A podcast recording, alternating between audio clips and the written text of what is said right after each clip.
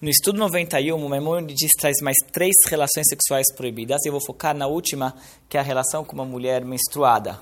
Essa proibição é entre qualquer homem com qualquer mulher menstruada.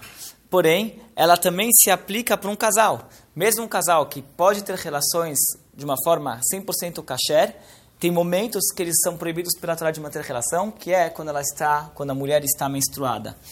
O que, que é estar menstruada? A partir do momento em que ela sangra, que ela entra no ciclo mensal dela, que ela começa o ciclo mensal, até que ela saia da situação de menstruação, que é parar de sangrar e se espera alguns dias, ela vai no mikve e daí ela saiu dessa situação uh, de menstruação e o casal pode voltar então a ter relações.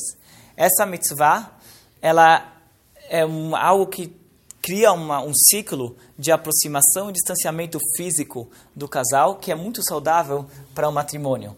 Há dois tipos de amor: há o amor como água e o amor como fogo. O amor entre pais e filhos ou entre irmãos, que eles têm um, um, um, laços familiares de nascença, isso daqui é um amor como água. E esse amor ele é sereno, ele é tranquilo.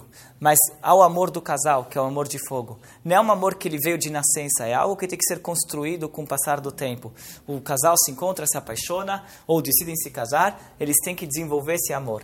Esse amor ele pode ser muito intenso como fogo, mas ele tem que ser também administrado de uma forma saudável. E, o, e esse distanciamento e aproximação é algo essencial para esse para a construção desse amor e para e para a salubridade dele.